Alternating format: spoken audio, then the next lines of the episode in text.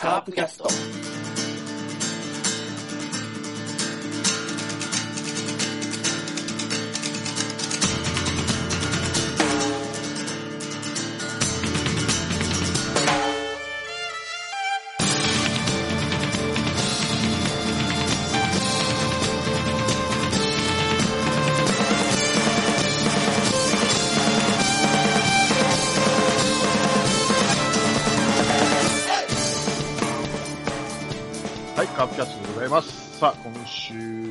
先週は収録なかったのかなで、今週は、えー収録しようと、今日も、えーカープ大好きのメンバーに集まってもらってます。まずは不動の地盤バッターラロッカさん。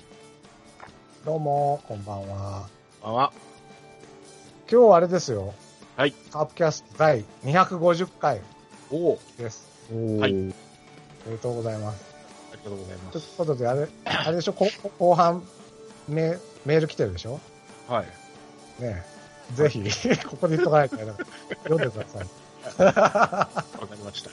ゴミ箱ホルダーに入れちゃいけないですね、これね。だ、だ、ダメだ、ダメだ。はい。なので今日はめでたい回ということで、はい。ありがとうございます。願いします。はい。はい。ではもう一方、バオバブさんです。どうも。いや、そんな、あのー節目の回とは知らずに、はい。出れて光栄です。う ん 一番新参者ですけど。いや大丈夫です。はい。よろしくお願いいたします。はい、お願いします。では、えっと、試合、振り返るって言ってもたくさんあるので、どうしましょうかね。ざっと、ざっといきますもはい。そうだね、はいざーっとさ、軽くん。。もうもう14日、えー、14日の試合が、えー阪神戦ですね。6対0で勝ち。で、15日が、えー10対2で負け、えー16日が2対2の引き分けと。京セラドームでの試合ですね。勝ったのは森下の試合と。これ、完投した試合だったっけ？完封してますからね。そうですよ。そうですね。うんいや、まあ、僕はイライラしたけどね。あ いや、イライラっていうか、だから、完封さ、まあ、いまあ、一回ぐらいはいいのかな。だから、これでもう完封したんで、森下は。あ、はい。今後こんな大差で勝ってる時に9回投げさせないでほしいなとは思います。なるほどですね。まあ、相手ピッチャーが不死なということで。はい。で、えー、カードが変わりまして、次に横浜 DNA ですね。松田スタジアムで、えー、初戦18日は、えー、3対4で負け。えー、で、19日が、えー、2対2の引き分け。で、うんえー、20日が、えー、1対10の大敗と。うん。この試合は、えー、ジョンソンが先発で、えー、キャッチャーが石原だったんですけども、やっぱり結果が出ずと。果たして、キャッチャー問題だったのか、ジョンソンの調子の悪さは。と いうことですね。はい。で、えー次のカードは、えー、松田スタジアム引き続き巨人戦と、21日、えーは7対5で勝ちと。またこれも先発が森下ですね。えーで、えー22日が10対4で勝ちました。で、23日も、えー2対1で勝ちと。で、結局、ドイツカード3連勝。初のドイツカード3連勝と。うん。で、巨人は初のドイツカード3連敗と、今年。おおということで、巨人に3連勝と。えー、で、えー週が変わりまして、えー25日ですね、えー、横浜 DNA。だから、これ、先週と同じですね。うん。ローテーションですね。うん同じようにですね。クリででしたね。昨日ですけども、えー、5対4で負けと。で、えー本日ですけど、26日は、えー、4対2で勝ちました。うんはい。えーっと、これで、5勝4敗に分けですね。14日から。はい。お、勝ち越してんのか。かろうじて。はい。でも、明日ジョンソンなんでね、またわかんないですけど。はい。あ今度キャッチャーどうなるかっていう問題もありますからね、ジョンソン。うんまた石原で行くのか、やっぱ相沢に戻すのか。どうですかね、ジョンソン。うんまあ、一回試してくれたのは非常に良かったですよね。で、はい。石原でもダメだと。はい。ことになれば、はい。まあ、ジョンソン自体もどうするかも、ね、か考えられるし、僕はもう一回二軍に落として、新たな先発を起用してもいいのかなとは思いますけどね。うん、そうですね。なんかも、この試合ちょこちょこ映像を見たけど、やっぱ構えるとこにあんまり行ってないイメージがあったから、はいはいはい。うん、これはもうなんか相性の問題じゃなくて、ジョンソン自体のコントロールが、ちょっとやっぱり今年は良くないのかなっていうことは感じましたね。はいはいはい。うん。今、借金5か6ぐらいでしょ？カープ。だから、うん。全部ジョンソンが被ってるんですよ、要は。そうそはい。うん。だから、ジョンソンさえ外して、あの、5割勝てる先発持ってった方が、今後のためにもいいっちゃいいんですよね。そうですね。まあ、5割勝てる先発がいるのかどうかはちょっとわかりませんけれども。う。まあ、下で言ったら、今、今、床田がどうするのかですよね。あと、うん今までローテ守ってたって言えば。うんと、まあ、矢蓋はちょっとしんどいかな。あ先発ではしんどいしょ、しんどいでしょうね。山口なんかダメなんですかねずっと2軍で。そう一時良さそうな感じしてたけど。うん。はい。もうだからちょっと3連覇の時の名残みたいな人はちょっと徐々に外してってももしかしたらいい時期なのかなっていうね。しないでもない。けど、ジョンソンはずっと試すよって監督はね、おっしゃってるようだって。まあ、あれだけのピッチャーなんでね。うん。そうなんですよね。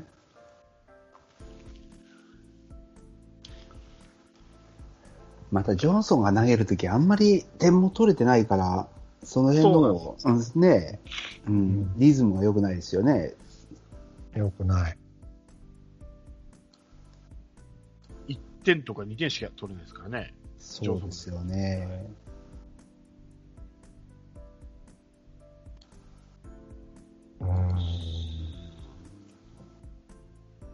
ってことは、次はもうまた普通に相沢に戻す感じなのかね。どうなのかなうん。うん、明日ですよね。そう。えっと明日。27日。うん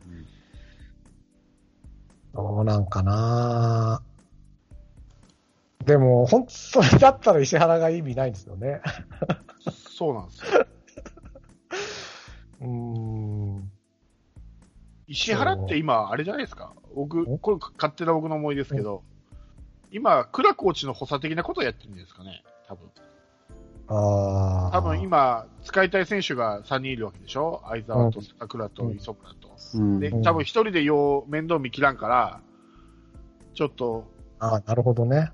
で、倉コーチはどっちかといえば、今、坂倉に力入れてるんで、うん坂倉とかいる、見て、あと、まあ、磯村とか、まあ、相沢なんか、まあ、相沢はまあもう、どっちかといえば独り立ちしてる選手なんであれなんだけど、ちょっと石原にサポートしてもらってみたいな感じで、うん上にあのずっといるのかなと思って、じゃないと、あんまりうん今、意味ないですからね、今、石原が上に。そうですよね。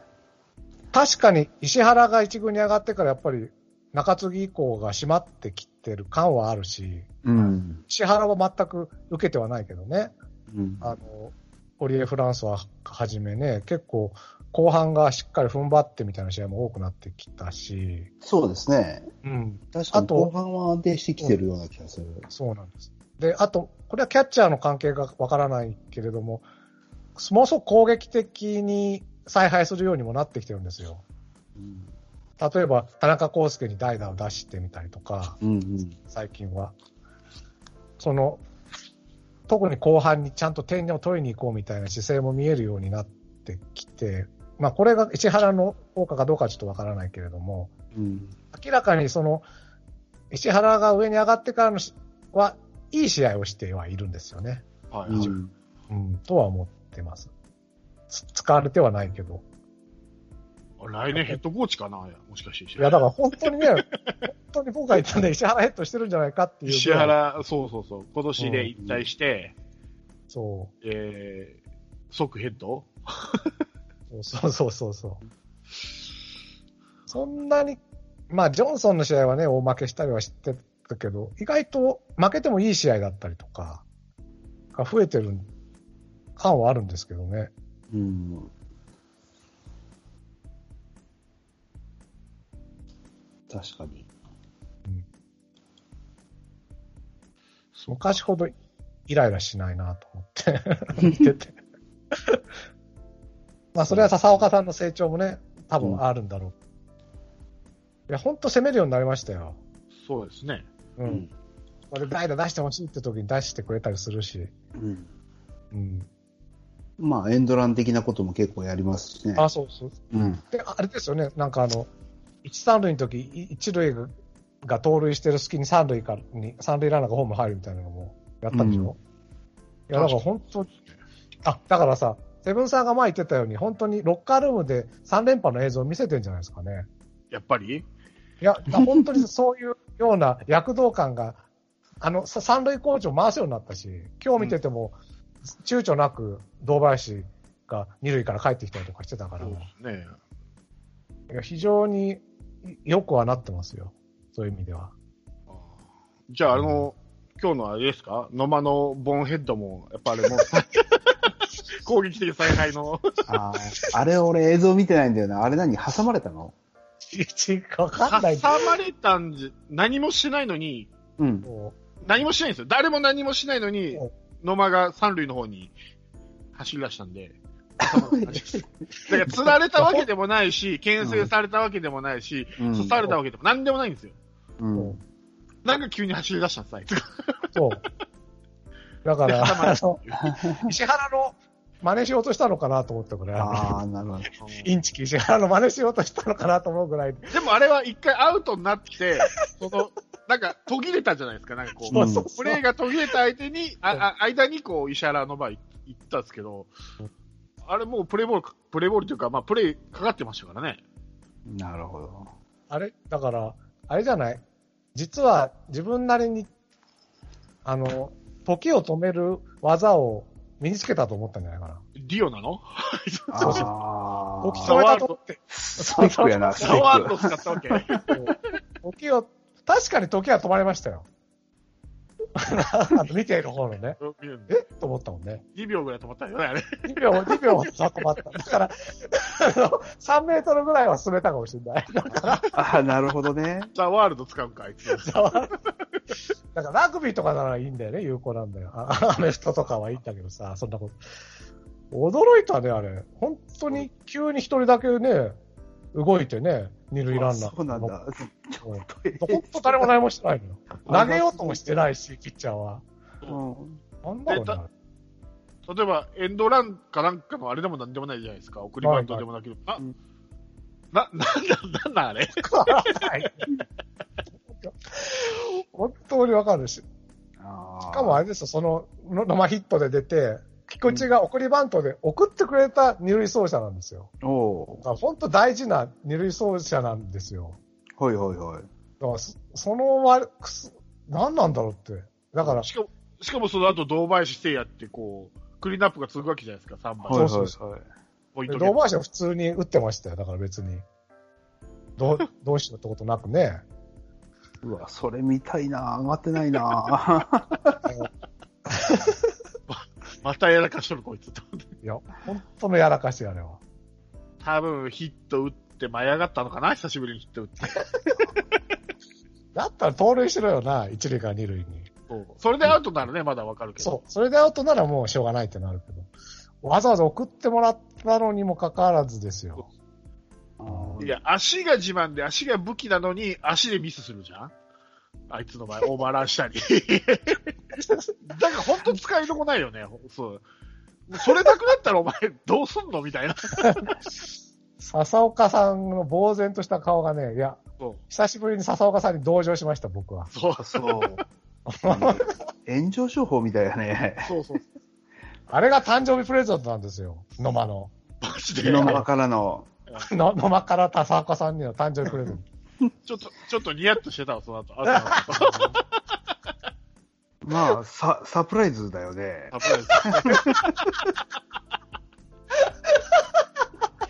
ある意味サプライズだわい。や、本当サプライズ。全員が驚いた。多分パットンすら驚いたと思いますよ。そう。うわ、見見たいな、それ。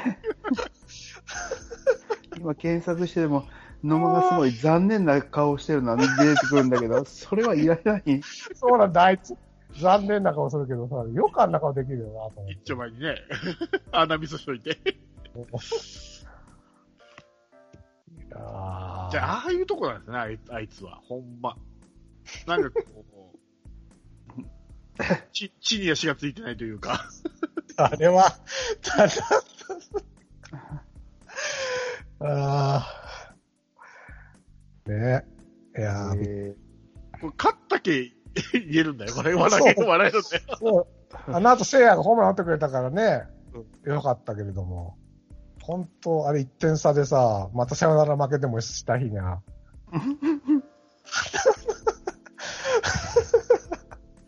本当ですよ。いやー、そう。あーひどかったな、あれは。ひどい。ひどいですよ。野村祐介もびっくりしたかもしれないよな、い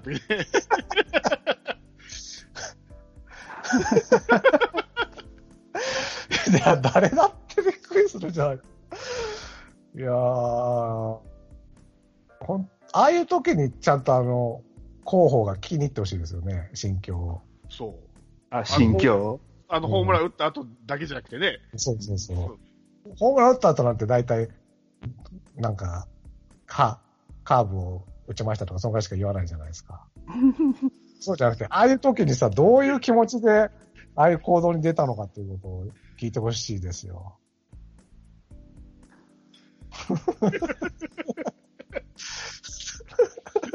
わからん。だから、パットの癖を見抜いたのかな？見抜いたあ、見抜いたんでしょうね。見抜いたつもりになってたつもりになって。投げる素振りのない時こそ投げるみたいなね。あいやー、面白いわ。面白いね。まあ、ほんと笑い話で語れるけどね。本当に、2日連続サヨナラ負けしてたら、こんなテンションじゃられないけどね。そう。笑ってないよね、まず。笑ってない。笑ってない。笑ってない、ほんいやほらもうツイート見てるけど、ポカをしたとかいろいろみんな書いてるけど、肝心な映像が一個も上がってない。ー、言いようがないんだもん、だって。だって言いようがないですよね、あれね。あのプレーの、名付けようがない。本当に。今日映像見てないからあれだけど、すごい、あの、ホームへの返球で良かったっていうのとか、マルチアンダとか褒めてるのと、それのポカを攻めてるのと、両極端がすごいあるな。そう。だから、おじいちゃんがさ、アクセルとブレーキ間違えちゃったぐらいのことですよ。本当にああ。だから、いやいや、ね。あ、そんな、ああったんですか？そんなレレーザービームみたいのもあったんですか？あレーザービームというか、そうそう、あの、いい返球をしてアウトになって、リクエストだけど覆らなかったっていうプレーあも、ーそれはね、上がってたんで見たんですよ。えーそこは見なかったなそれは見て。野間の、野間の走塁ミスは毎回レベルが低いってなんかつぶやいてる。ある意味サプライズだよね、いつも。そう。笑いのレベルはでも今日は高いですよ。そうう。ん、高い。でもあれ、チームプレー、好プレーに出ても意味がわかんないですよね、きっとね。意味、多分意味がわかんないと思う。すごいやー本当に狐につままれましたわ。こうだよな。いいね、これ。走塁ミスの後、ヘラヘラを抑えるために悔しがってみたけど、やはりヘラヘラだと抑えられない野間。って書いてあるうん一瞬ヘラったもん、あいつ。俺も見逃さんかったよ。こいつ笑っとると思ったから、あんなミスして。すげえな、あの、誰も慰めには言ってなかったですけどね。いかんだろ、あれ。怒りはせ完ぞ。全な一人芝居でやってたけどね。うわー、見てー。野間ウォッチャーとしては見たい。250回じゃ、本当250回にも花を添えてくれた。そうだよね。そう僕らにそんな話題提供してくれる。絶対話題提供してくれるもんね。絶対話題提供してくれるね。最近出てないなと思ったありがたい。あこれやっ、ぱ、野間なりの笹子さんのサプライズだよな。ちょっとびっくりしたみたいな。うん。びっくりしたでしょみたいな。本当にそうだと。あー涙出てきた。まあ、笹岡さんは優しいからビンタはしないでしょうけどね。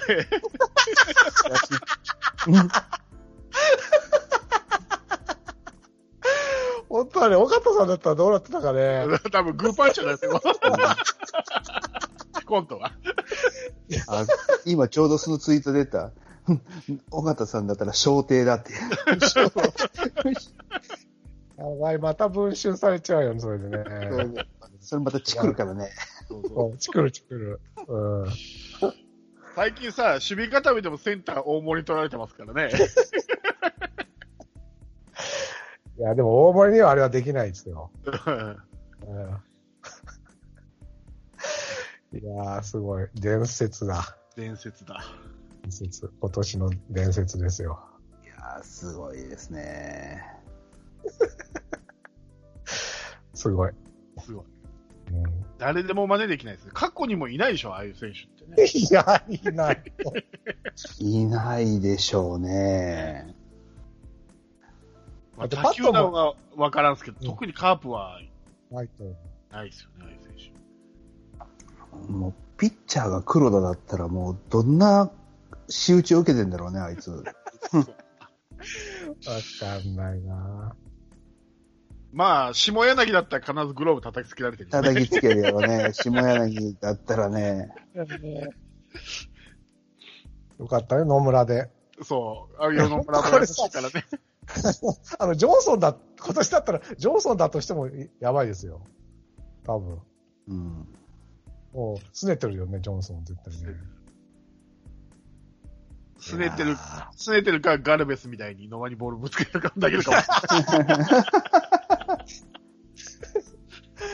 ガルベスは心配投げたけど。いやー。そうね。勝ったから笑い話になるんですけど。本当そう。さて、さてさて、さてさて。なんだったっけ？そう忘れてしまった。すべてを持っていくな、あいつは。そう、だから、その野間がさ、はい今日出ざるを得なかったのは、だから、西川龍馬の抹消ですよね。うん。抹消されたの？石川。いや、抹消ですよ。抹消。抹消だ。西川の代わりに誰が上がってきたか知ってますか？いや、知らない。曽根。あこれどういうこっちゃっていうさ。あ。もう、三好と上本がいるから いらないよね。いらないよね。なんでそれなんだよっていうさ。いや、なら林上げてほしいんだけどいや、ね。ほんとほんと。ういや、ん。林でもうぐさでもいいけど、そうん。ほんと耳を疑うんですよ。う。だから、今日ウグサ上げて、野間に盗塁を教えてあげればいいのにね。こうやるんだぞって盗塁っていうのは。そう。走塁と。どこなの今日、曽根は、でも、あれでは入ってないんだ。あの、ベンチには入ってないみたいなんで。でも、代わりに誰か落とすってことはないっすよね。うん。うん。え？ってことは、うん当分出てくるの？あいつ、37番。違うか。ちょこちょこ笑かしに。別の日見てた。別の日見てたから、もしかしたら今日、ベンチ入ってるかも。えっ、と、ちょっと待ってね。だって外野外して今日20。内野上げるわけ？あベンチ入ってたベンチ入ってた。そうそう。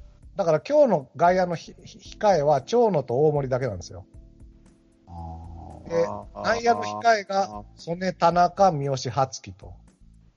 4人。センター長野でいいんじゃないの？もうセンター長野で、超いいんじゃない？今。え レフトにピレラで、ファースト松山。まあ、松山も、あれです、あれですけど、から言わせれば、ちょっと松山問題もあるんですけど、うん。また野間一番な、一番センター野間。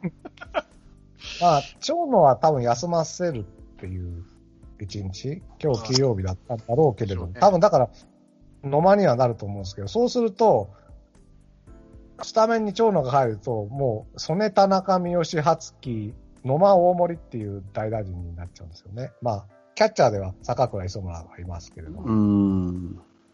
なんかね、なんで、まあ、西川は多分なんか体調不良らしいんで、ちょっとしばらく休ませなきゃいけない感じなんだろうから、しょうがないにしても、なぜそれなのかなっていうのはありますよね。ね。うんうん、メヒアとかもダメなのかな？もう、とんと聞かなくなったね。今年はメヒアと心中するのかなと思ったら。そうそうそうそうそう。本当聞かないですよね。上本、曽根、田中、三好、初木ってなんかもねう、うんえ。うーん。そうなんですよ。まあ、守備に関してはね、あまあ、あの上本も外野入ったりするんでね、うん。まあ、なんとか枚数的には、まあ、最悪堂林もまあ外野できないことはないんで、うん。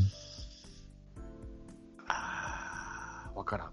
絶対林上げるべきだと思う、俺は。ねえ。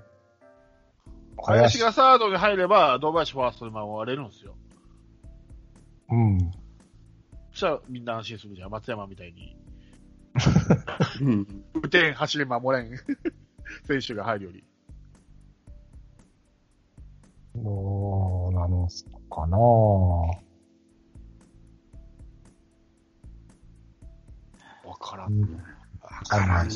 その辺は野手はわからん。あと、わかんないどうん、堂林もちょっとあれだったらすぐ下にポーンと落とすのも相変わらずやし。うん。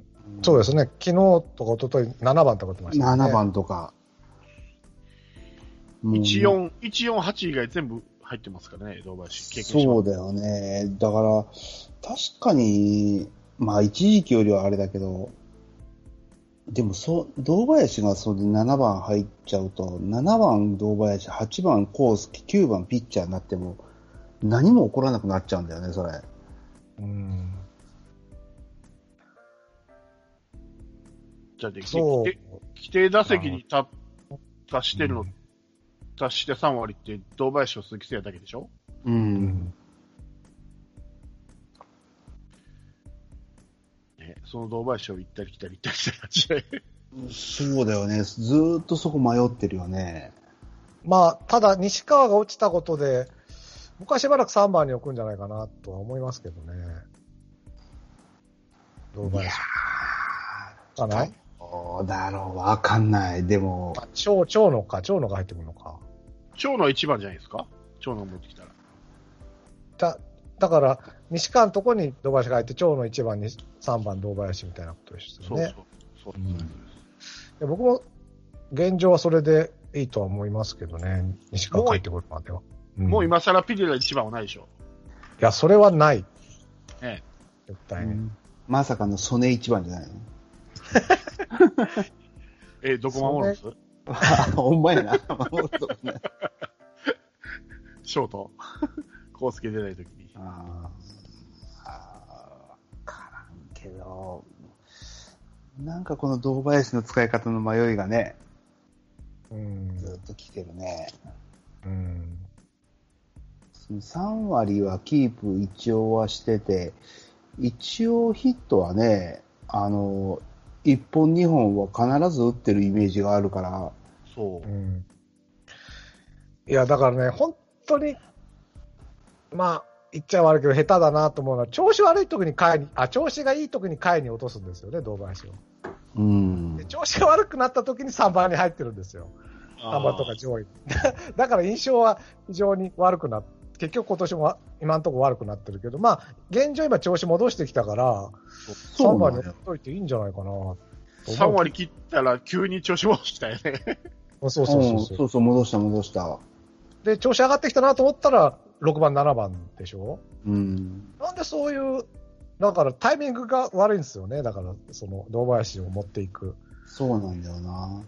あの4割の時に3番にボーンって持ってってたらさ、うん絶対にもっと勝ててたはずなんですよ。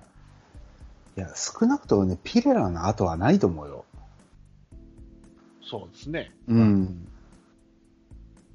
はい、あだから、巨人戦の1戦目と2戦目かな？が、うん、3番西川、4番聖也、5番堂林、6番ピレラっていう、うん、僕が、あの、うん、初期の頃に、これでいけって言ってた打順なんですよ。そのね、だから足も速いし、そのと当時は得点圏打率も高かった。4人を並べれば、次から次へ点が入るって言ったら、やっぱりこのその2試合は、あの、3回に6点一気に取ったり、うんあの、大量得点取ってたんで、えっと、1試合目は1イニングに5点か。で、2試合目は1イニングにうん3点。だから、多分ね、間違ってなかったんですよ。言ってたことはね。まあそうでしょうね。だから、それにち近いことを西川がいなくなってやるとすれば、やっぱり3番を堂林に持っていくしかないと思うんですよね。そう、だから僕もね、あの、今ジャイアンツ戦の話出たけど、今年のその、だ、打撃が良くて、あの、後ろが不安っていう今年ってもうそういう傾向がはっきり出てるから、ジャイアンツ戦のあの、2戦、最初と2戦目の勝ち方が今年やっぱ理想なんですよ。やっぱ最初に大きく点取っといて、あとはもう3点、4点は覚悟っていう形で。うん。うん。ってなると、やっぱりある程度最初に取れるっていう風になると、さっきラロッカさんが言ってみたいに堂林とかっていうのを上に持ってきて、もう送りバントとかじゃなくて、あある程度初めに点を取る。そうん。で、4点、5点ぐらいの差をつけて、あとはもう3点ぐらいはもう取られる覚悟で後ろに任せるっていう勝ち方、今年の勝ち方もこれしかないような気がするね。う。ですね。うん。ちょっと最近は8回、9回が安定してきたから、まだそこまでは前ほど悲観的じゃないけど、うん。でもそこまで安定してないからね、まだ言うほど、昔ほど。そう。だから、6、7あたりはね、まあ、島内とかあの辺頑張ってるけど、まだね、信用たるというとこまでいかないから、まあ、1、2点取られることは覚悟するとすると、うんやっぱりそうですよね。5点、6そうそう。点を最初取っておくっていうのは大事だと思いますね。そうでしょ。だからそうなるとやっぱ堂林とかをあんまり後ろに置いちゃうと全く機能しなくなるから。そう。し、堂林が塁出ても返す人がいないんでね。そうそう。その後、康介とピッチャーになっちゃうから。そうなんですよ。うん、たまにピッチャーが打ったりするけどね。今年はよく打つけどね。しますけどね。まあ、期待しちゃいかんですからね。うん。うん。あ、でも、フォックスロットさんのラジオ聞きました？あの、セリーグの話をしてくれてたやつなんですけど、あ、聞いてないです。まだ聞けてないですね。セリーグの打者も、あ、セリーグのピッチャーも打撃練習しろって言ってましたよ。あのセリーグが強くために。それはそうでしょうね。うん。あの、それがセリセリーグはピッチャーが打席に立つのが、あの、なんていうんですか、アドバンテージになれならないといけないですからね、パ・リーグそうそうそうそパ・リーグのピッチャーと同じ、今日はアドバンテージにならないんでね。う。うん。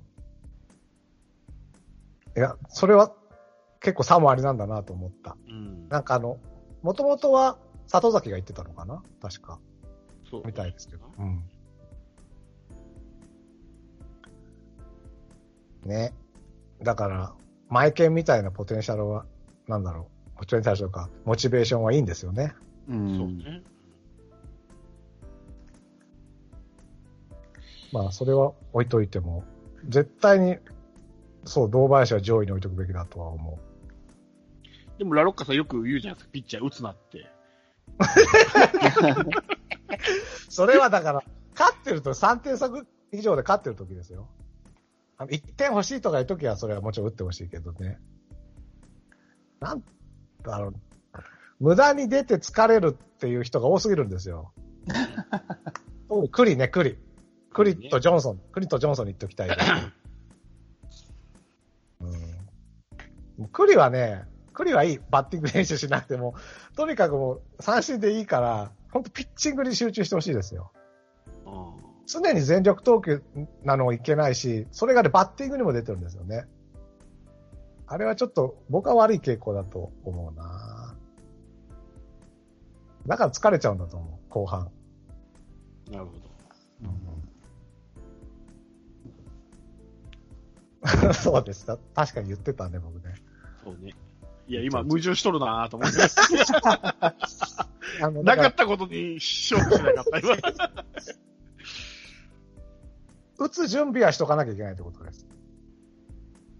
でも、無駄な時に打って塁に出て疲れて次の回点取られるんだったら打つなっていう話ですよ。そこは難しいよね。いやー、簡単だと思う。だから、3点差あったら、じゃあ打、打たなくていい。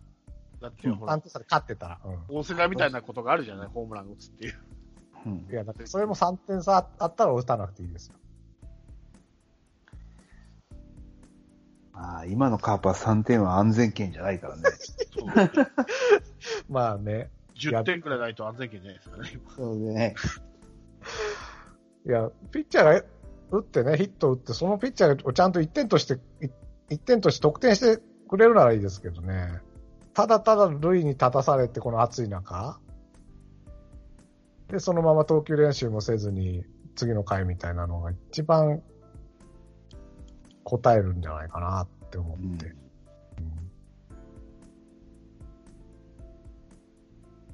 そうですね。特に今年は結構感動させてるからね。そうです、そうです。変に、そうん、塁に出て疲れちゃうと、きついわなでも、例えばこう、1点差でランナー2、3塁で、2、3塁なんか、例えば、コースケのところに2、3塁で回って、コースケがけ申告敬遠でした、さあピッチャーですって時には、こう、う、打っていける、こう、技は持っててほしいわけですよ。うん。ものすごく勝手なこと言ってますけど。言ってる言ってる。菅野とか打つじゃんだって。でしょ？まああいうことですよ。菅野とかマイケンを期待しちゃダメだよね。確かに。まあでも少なくとも森下みたいにバントは結構確実にやるとか、今年でも僕、カープのピッチャーってすごいバントはそつなくこなしてるような気がするけど、どう思いますうん、例年に比べて。チャーはですね、その代わりに野手が、野手が下手くそなんですそう、野手下手くそなんだけど、ピッチャーは意外と軽々ポンってやってるような印象が強いですね。まあ全部見てないけど、この間、上本でしたっけ？あれ。うん。ダブルプレーだったやつ。ああ、ありましたね。ピッチャーの正面投げ、送って、送って。上本もなんかやらかしますよね。なんか、大差で勝ってたけど、9回上本が飛んでるかなんかして、結構ピンチになってフランスは出したみたいのなかったでしたっけ？あありました。それ見てないな、俺。じゃないかな。なんか、僕はラジオで聞いてたんだけど、うん。上本、そう、だから9回結構5点差か6点差あって、楽勝かなと思ってたら、上本のトンネルのせいでフランスはを結局最後出さざるを得なかったみたいなのが確かどっかであった気がするんだよな。あったね。あってましたよね。だからっ、たあった。あれはね、出してる。そうそうそう。で、満塁かなんかなったんだよね、結局。そう。で、一打同点かぐらをい。二人、二人か三人帰ってきたんだけど、なんとか抑えたそうそうそう。あ、それこそ巨人、巨人戦の最初かもしれない。森下の時かもな。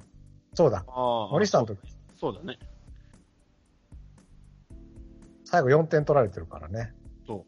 そう、だここはだから、えっ、と、ろ6点差あった森下を完投させずに、あの、8回で下ろして、継投させたのは僕は、よ、よ、よよかったなと思って聞いてたんですけど、それが、誰だったか、島内かなんか出てきて、全然アウト取れずに。で、結局そういう上本のチョンボもあって、結構一打同点みたいなとこまで追い込まれたけど、最後フランスは抑えてくれたみたいな。こういうことやるとまた森下完投させなきゃみたいになるからやめてほしいなって思って、ちょっとその時の上本のチョンボには怒り浸透でしたよね、僕は。うん、結構だから内野のやらかしは上本ですよ。まあ、守備のね。守備の。だって、バントもでしょ？あ、まあ、バントもか。まあ、あれは、まあ、そうですね。バント。なんか、今年、バント多いよね。バント多いからかどうか知らないけど、ミスも多いなと思って。うん。確かに。バントミスが多いわ。バントも多い。ここ強攻策でいけばいいのっていうのにバントしたり。それでゲッツーなんかほんと目も当てられない。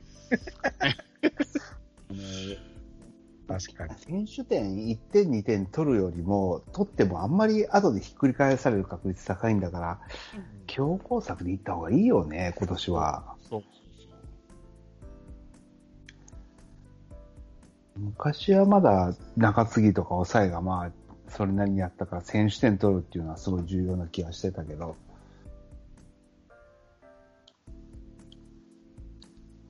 向こうもだからバントやってくると思えば、守備もしやすいんでしょうね。そうだから結構ゲッツーとか取れちゃうんじゃないのかな。で、む昔よりこのバント処理がうまいじゃないですか、野手が。うんうんだから成功率が昔ほど高くないですよね、やっぱり。うんかもしれないですね。そこで、なかなかビッグイニングになりにくいバントを、いくらそのピッチャー心理でうんスコアリングポジションに置くランナーがいることが重要ととはいえ、とどうなのかなっていうのが少し最近思い出したな。まあもともと多いっていう、多いとは思ってたんですけど、笹岡さん。そうだよね。だから、今、相手側の気持ちになって考えれば、カープってその先発がそれなりにいい、ね、完投できる大瀬良とか森下とかいるから、そいつらを早めに引きずり下ろして、その、中盤のね、2番で3番でいい子の勝負に持ち込めば、その時点で3点ぐらい負けててもなんとかなると思ってるでしょ、多分、うん相手は。そう持ってると思うんね。だからもうそこでバントで1点ぐらい取られても、まあそれでワンアウトくれるんだったら全然いいし、序盤だったら。うん。うん。っていう風にされてる気がするね。そうう。うん。ですよ。だからこそやっぱり5点とか6点取ってショックを与えればね。そうなんですですあよね。ギダがリーグ1位なんだ。そうやっぱそうだよな。それはギダがリーグ1位より盗塁が1位の、阪神が盗塁1位かなうん。の方がいいですよね。だって、成功すればね、そうワンアウト取られないわけですから、盗塁っていうのは。うん。送りバントって成功してもワンアウト取られるんですからね。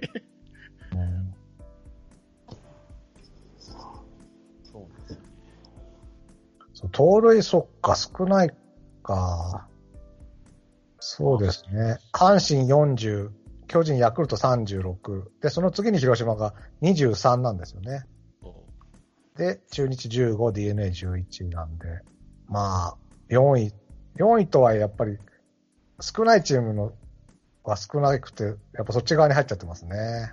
う。うん。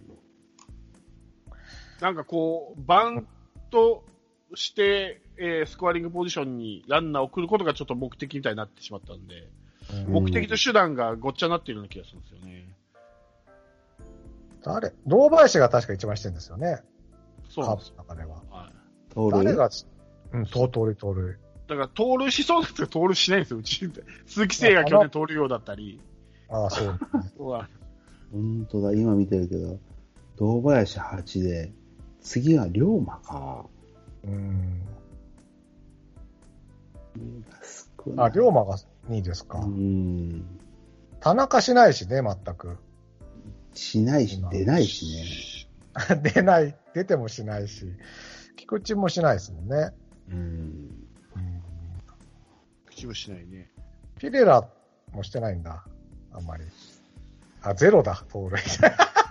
足が速いとかいう触れ込みだったのにな。ピレラって、だってリードしないでしょ。あ、しないのか。